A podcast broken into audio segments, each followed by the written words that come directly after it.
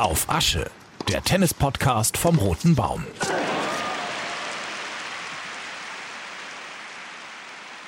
Yeah, perfect day. Sunny, good people, good atmosphere, uh, good clay. Everything is perfect. It was such a perfect day. Da muss ich fast an Lou Reed denken, an diesen wunderschönen äh, Song von ihm, wenn Stefanos Tsitsipas das sagt. Ihr hört den Podcast auf Asche gegenüber bibbert schon fast wieder meine Kollegin Ina Kass. Ist dir schon wieder zu kalt? Schon wieder zu dünn angezogen. Ja, okay. Na, morgen müssen wir, haben wir einen Wintermantel zum Finalwochenende, haben wir dann morgen dabei. Genau, ja. und einen Schal und Wollmütze. Wunderschönen guten Abend, mein Name ist Ole Zeisler. Ihr kennt mittlerweile auf Asche Thank God It's Friday. Wir haben schon die fünfte Ausgabe unseres Podcasts. Mensch, wie die Zeit vergeht. Und äh, wir wollen ganz offen sein. Ich saß heute den ganzen Tag äh, im, im Schnitt in Lockstedt beim NDR und habe äh, kurze Stücke der Historie vom Roten Baum, worüber wir gleich noch sprechen können, geschnitten. Aber du hast das fürs Turnier Fernsehen? Für, fürs Fernsehen und du hast ähm, Du hast das Turniergeschehen hier heute intensivst verfolgt. Genau, weil ich ja die Radioberichterstattung hier übernehme und so saß ich in meiner Radiokabine und habe da sehr viel äh, beobachten können. Ich habe nur gerade gehört und gelesen und gesehen, äh, 2200 Zuschauer, fast maximale Kapazität erreicht. Das wird am Wochenende dann äh, erreicht werden, oder? Damit ist zu rechnen. Ja, denke ich auf jeden Fall. Ähm, es ist leider, leider ja für Samstag, Sonntag Regen angekündigt. Aber sie können dann das Dach hier schließen. Ähm, aber ich habe dir ja gesagt, dass für mich der Viertelfinaltag zählt, was die Zuschauer angeht. Und siehe da, die 2000er-Marke wurde geknackt. Und äh, wir reden hier nicht von Corona-Neuinfektionen, sondern von Zuschauern am Roten Baum. Insofern, glaube ich, ist das doch eine gute Nachricht für die Turnierveranstalter. Das ist eine gute Nachricht, das stimmt. Und sag mal, ähm, wir haben gestern ja äh, auch gesagt, Viertelfinaltage bei Turnieren mögen, äh, mögen wir. Kannst du das heute äh, oder fühlst du dich da heute bestätigt? Ah, teils, teils, weil also ich will es mal so sagen. Ich habe hier zwei Viertelfinals gesehen, die ich sehr gerne gesehen habe. Und eins war aber dabei, wo ich gedacht habe, hm, schade, da hat doch einer nicht alles gegeben. Und wer war der Bösewicht? Mein Turnierfavorit. Oh Gott, oh Gott, oh Gott. Roberto Bautista Agut hatte nicht mehr die ganz große Motivation, meiner Meinung nach, hier alles zu geben. Aber du darfst, du, du darfst ruhig ranten, weil der sitzt schon im Flieger, der hört das nicht. ja, ein Schelm, wer Böses dabei denkt, dass ja. er seinen Flug ja schon gebucht hatte. Aber er ist, ich glaube, er ist wirklich schon auf dem Weg. Ne? Er soll ja. zumindest äh, in der Luft schweben oder mehr oder weniger dort sein. Und mir ist heute wieder aufgefallen, das muss ich kurz sagen bei Bautista Agut, zwischen den Ballwechseln, ja, wenn der da so schleicht hinten an der Grundlinie, dann von einer Seite zur nächsten, der sieht aus, als hätte er größte körperliche äh, Beschwerden und Schmerzen. Aber ich glaube, das ist einfach sein Gang. Hat er sich bei Andy Murray abgeguckt? Ja, der hat, glaube ich, wirklich Schmerzen. Das ist der Unterschied. der hat auf jeden Fall hat Bautista Agut verloren gegen Andrei Rublev. Ne? Hey, Rublev, richtig das, ausgesprochen. Ja, man kann das so verschlucken. Klingt, als hätte ich schon ein Bier auf. Leider noch nicht. Andrei Rublev hat 6-2-7-5 gegen Bautista Agut gewonnen. Und unten der Adonis, den wir gestern schon angesprochen haben, mit einem mehr oder weniger Perfect Day, erzählt uns vom Match gegen äh, Dusan Lajovic. Genau, ähm, also ich glaube, dass das für Tsitsipas wieder ein richtig gutes Match war, um weiter Selbstvertrauen zu tanken, denn äh, gerade im ersten Satz, da war es ziemlich knapp. Die sind in Tiebreak gegangen, die beiden, und dann lag Tsitsipas im Tiebreak schon 3 zu 5 hinten und hat das dann noch in ein 7 zu 5 im Tiebreak umgemünzt. Also da hat er echt wieder gezeigt, dass er auch in den kniffligen Situationen äh, Nervenstärke zeigen kann. Und ähm, ja, so einen Satz dann zu gewinnen, ich glaube, das ist mit Blick auf die French Open dann einfach wichtig für ihn, dass er weiß, äh, er kann das noch umbiegen. Ja, er ist focused. Heute wäre er Fußballprofi, würde heute den Hashtag in, unter seinen Insta-Post Focus machen. Die machen das immer so hochtrabend. Aber er ist wirklich sehr äh, konzentriert. Äh, Stefanos Tsitsipas, während wir sitzen, läuft das letzte Viertelfinale zwischen Christian Garin und äh, Herrn Alexander Bublik. Bublik genau. Alexander, genau. ich will immer André sagen. Alexander ist Bublik, André ist Rubelov. Das merke ich mir. Spätestens bis morgen, versprochen. Ähm, da sagen wir natürlich nicht, wie es steht, weil wenn ihr diesen Podcast hört, wisst ihr, wie das Match ausgegangen ist. Aber beides lösbare Aufgaben, sagen wir immer, ne? Ja. Für Herrn Tsitsipas. Ja, also da geht er als klarer Favorit ins Halbfinale und ähm, das Einzige, ja, ich wünsche mir so ein bisschen Christian Garin als Gegner. Weißt du warum? Nein. Gegnerbeobachtung für Herrn Kohlschreiber, weil die beiden ja in der ersten ah. Runde der French Open aufeinander Achso, du wolltest Kohli ja noch schreiben, genau, ja, genau. das hatten wir ja gestern erwähnt. Ja. ja, okay, das macht Sinn. Ähm, das Finale ist am Sonntag um 13 Uhr. Was ich mich dann frage, sollte Tsitsipas meinetwegen, ich sage jetzt ist mal... Ist es nicht um 12 Uhr schon? Oder um 12 ist es, es bereits. ist schon um 12 Richtig, Uhr. Richtig, du hast recht. Natürlich auch so früh, damit man auch noch potenzielle TGWs oder Flieger Richtung Paris nehmen kann. Genau. Mit Siegerehrung und äh, vielleicht einen kleinen Schluck Sekt äh, Intus. Ja. Kommen wir zum dritten Viertelfinale. Bautista Agut haben wir besprochen, Tsitsipas haben wir besprochen. Dann oben Hugo Humbert gegen Christian Ruth. Nein, Kasper. Sag ich doch. Du bist doch ein Kasper, echt. Drei Sätze, drei Sätze und am Ende hat der, hat der Kasper hat gewonnen. Der Kasper, nicht der Seppel hat gewonnen, Ja. genau. Ja, woran hat es gelegen? Dass Woran der, hat's gelegen? Woran hat es denn gelegen? Frau Sagen Kast, Sie doch woran hat's mal. gelegen? Mein Eindruck war im dritten Durchgang, ging relativ klar dann an den Norweger mit 6 zu 1. Ähm, ja, wenn man mal die Statur von Hugo Humbert anguckt, das habe ich ja schon mal gesagt, dass ich dem gerne ein Schwarzbrot zuwerfen würde. Der hatte am Ende nicht mehr die Kräfte, da was entgegenzusetzen. War wirklich mein Eindruck. Der Kaspar Rüth, ich finde das sehr faszinierend. Der ist ja auch erst 21, sieht aber körperlich äh, sch- schon viel weiter aus. Also bei euch Männern ist es ja manchmal wirklich so, dass ihr mit 20, 21 noch eine Veränderung durchmacht, sei es größentechnisch oder dann siehe ähm, Sascha Zverev ja auch, Alexander Zverev, der dann, glaube ich, jetzt auch erst in den letzten zwei Jahren auch richtig Muskelmasse zugelegt hat. Gut, es mag auch an gezieltem Training äh, natürlich liegen, Krafttraining, ähm, aber der Kaspar Rüth, der ist da schon wirklich richtig muskulös und der kann da dann auch über zweieinhalb Stunden gehen, ohne dass er da irgendwie keine Kräfte mehr hat. Was grinst du denn jetzt so? Nein, ich habe nur gerade die- ich, ich habe über diesen Muskelaufbau muss ich nachdenken und mit ab 20 verändert ihr euch noch, aber das will ich nicht weiter ausführen. Hast du dich seitdem nicht mehr verändert? Nein, natürlich nicht.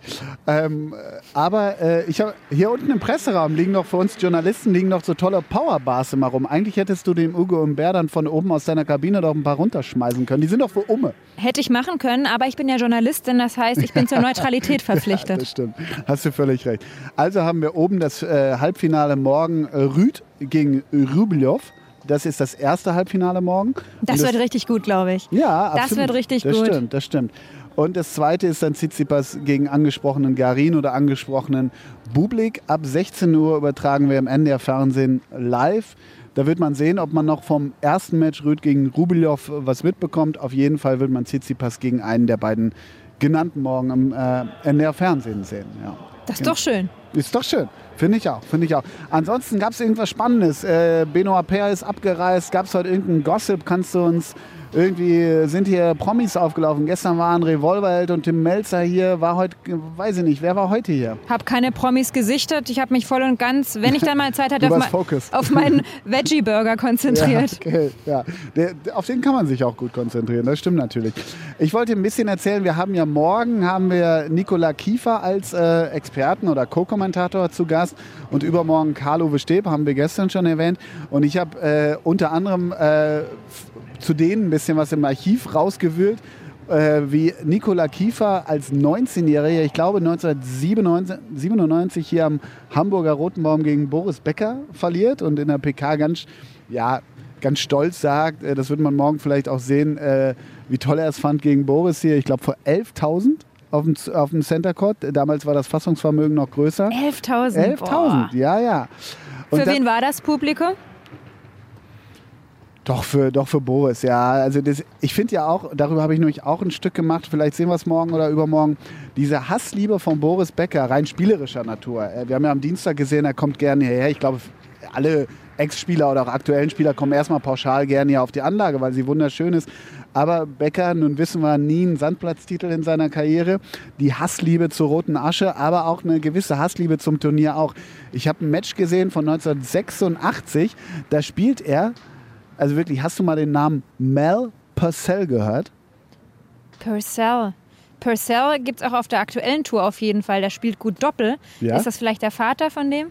Das müsste man mal recherchieren. Das äh, finden wir für euch für, bis morgen Australier oder was für ein. Landsmann? Nee, ein Ami ist das. ah, nee, dann glaube ich nicht. Okay. Mel Purcell hat 1986 hier Boris Becker ausgeschaltet. Ein völlig namenloser US-Amerikaner, aber hat ihn, hat, äh, Boris musste man ja auf, dem, auf, dem, auf Sand immer nerven. Das habe ich in meinen vielen Matches gegen ihn ja auch immer gemacht.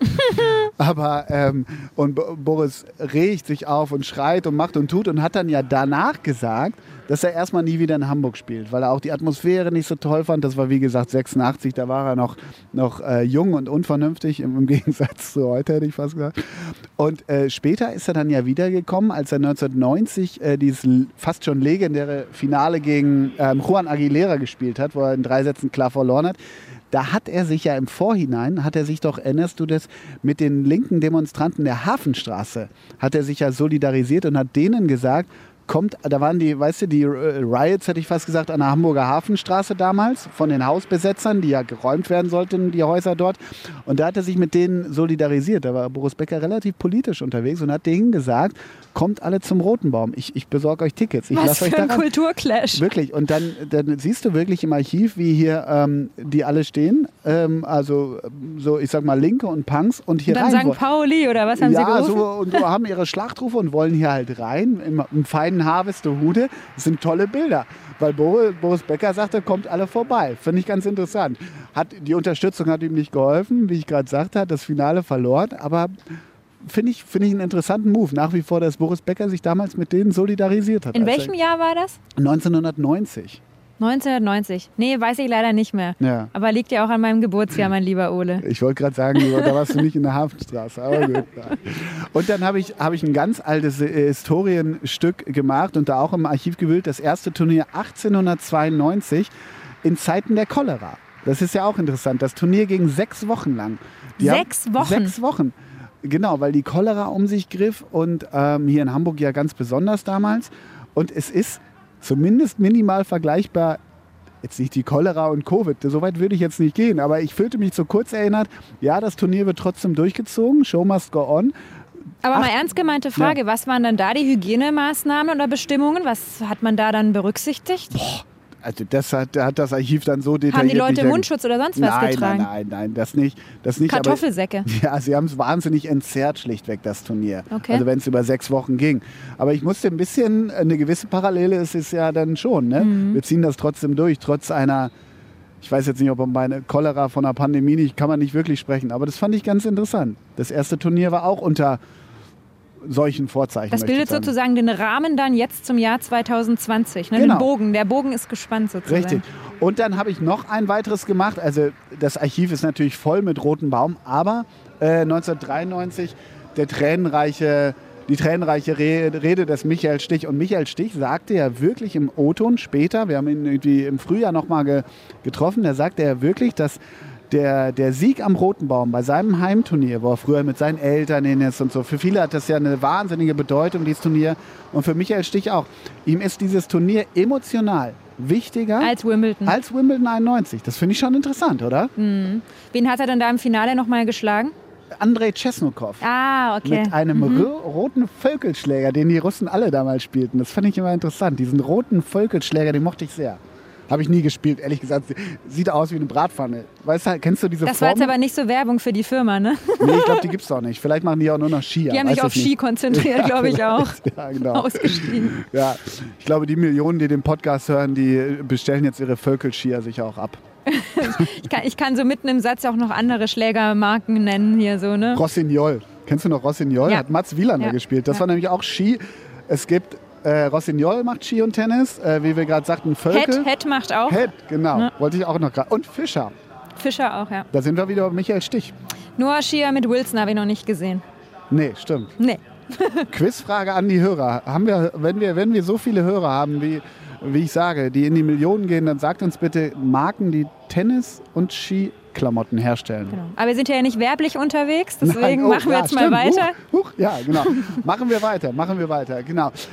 Sag mal, hast du einen Überblick, äh, was das Doppel angeht? Das wollte ich dich noch gefragt haben. Morgen ist auch Doppel. Logischerweise Ivan Dodik und Mate Pavic gegen Wesley Kohlhoff und Nikola Mekitic. Na, das waren ja die Matches heute. das waren die Matches heute. Okay, alles klar. Ja, gut. Dann gehen wir nicht aufs Doppel Wir ein. sind nicht so organisiert wie die Turnierveranstalter, Ja. denn da gab es ja heute sehr großes Lob von Stefanos Tsitsipas. Ah. Den Ton wollte ich dir auch noch vorspielen.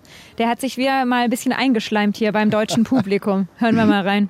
Um, I feel like German people uh, are very intellectual and they appreciate good quality tennis. They appreciate good things uh, in sports and other other uh, stuff as well. So I really enjoy uh, the culture and I really enjoy the mentality of the people, how correct and how um, how organized they are in general. Ja, wir sind einfach sowas von intellektuell und organisiert, das ist echt nicht zu glauben. Ja, wirklich. Also intellektuell und organisiert ist auch eine interessante Mischung. Meist sind doch so Intellektuelle so, so desorganisierte Philos, so Wahn, weißt du, so Genie und Wahnsinn. Ja, und ich weiß nicht, ob das jetzt auf die Deutschen so, man muss ja eh immer aufpassen mit so Stereotypen, ne? ob das jetzt so wahnsinnig auf uns zutrifft. Das stimmt. Aber wenn der Philosoph, der Grieche, der Adonis das sagt, auch wieder Stereotyp, dann stimmt das. Dann ist das in die Asche des Hamburger Roten Baums gemeißelt. Ja, Ja. Da darf man nicht mit dem Netz drüber gehen und das abziehen. genau. Also kurz äh, zur Komplettierung des Doppelfeldes. Ivan Dodik und Mate Pavic sind die einen Halbfinalisten und die treffen auf Jean-Julien Roger oder Horia Tegau oder Jean Pierce oder Michael Venus. Das, das nur, ähm, um das zu komplettieren, was das Doppelfeld angeht. Hast du den Doppelmatch hier angeguckt? Hast du Kramis mal gesehen hier eigentlich? Ja, aber das ist auch wirklich das einzige Doppel, was ich gesehen habe. Ja. Bei denen habe ich eigentlich alle Auftritte hier gesehen, ja. Aber das war es auch, weil ja die meisten Matches, die auf dem Center Court angesetzt waren, waren ja nun mal die Einzelmatches. Und zum Beispiel jetzt am Viertelfinaltag heute waren alle vier Matches auch nur Einzel. Also überhaupt gar kein Doppel auf dem Center Court. Ja, ja. Ich muss dich natürlich noch eine Sache fragen. Hm? Dein Favorit ist raus. Darfst du dir eigentlich einen neuen Favoriten wählen oder bist du damit out of the game? Das kommt jetzt hier auf deine, ähm, ja, auf, Auf dich was? an, kommt das jetzt an. auf die Regeln, die ich aufstelle. Ja. Du darfst einen neuen nehmen. Okay, so. Der langweilige Tipp wäre jetzt Stefanos Tsitsipas. Ja, das stimmt ein bisschen, ja. Und mein mutiger Tipp ist jetzt Kaspar Rüth. Kaspar Rüth, ja. Mhm. ja Nicht Christian und auch nicht Hendrik, sondern Kaspar. aber kann ich was mit anfangen? Also, ja, ja, ja, ja. Es kann, kann gut sein, aber natürlich, ja, irgendwie ist Der Tsitsipas... war ja vergangenes Wochenende schon im Halbfinale von Rom und hat ja da gegen Djokovic dann verloren, hat aber einen richtig guten Satz gegen Djokovic auch äh, gespielt. Ich glaube, er hat ihn 5 zu 7 dann verloren, aber der Rüd ist echt in einer richtig guten äh, Form. Übrigens muss ich mit dem Stadionsprecher jetzt nochmal hier kurzes Wörtchen äh, austauschen, weil Ja. der sagt nach wie vor Ruth und ich habe aus ganz, ganz sicherer norwegischer Quelle, dass es Rüd ausgesprochen wird. Na, okay, okay, dann sag ihm das mal. Dann hat er ja morgen noch mindestens einen Tag, deinem Unken zufolge zwei Tage Zeit, das, das zu lernen. Absolut. Ja. Gut, das wäre es eigentlich auch schon wieder von uns hier am Thank God It's Friday, am Freitagabend. Ich habe heute kein Jubiläum, keinen Geburtstag im Tennis gefunden. Was? Aber? Aber. Jetzt kommt das nein, Aber. Nein, kommt kein Aber. Kommt kein Aber. Was? Nein, es ist Freitag. Es ist Freitag, da macht man das nicht. Wie enttäuschend ist das denn? Ja, ist enttäuschend, Ich ne? habe schon den ganzen Tag überlegt, was du mich jetzt fragen wirst. Nein, kann ich nicht mit dienen. Nein, wirklich nicht. Tut mir leid, tut mir leid, meine ich. Dann stelle ich dir jetzt noch eine Frage. Bitte. Wie heißt der Vater von Stefanos Tsitsipas mit Vornamen? Ja, ja, ja, ja, das ist so ein. Ich, ich hätte fast gesagt Aristoteles, aber äh, so. äh, Kommt fast hin, Ja, ja. ne? Ja. Sag mal. Apostolos. Äh, Gott, das ist auch. Äh, mir ist das ein bisschen zu viel Klischee. Ja, Oder? wir sagen jetzt Jammers und gute Nacht. Gute Nacht. Auf Asche, der Tennis-Podcast vom Roten Baum. Auf ndr.de slash Sport und fast überall sonst.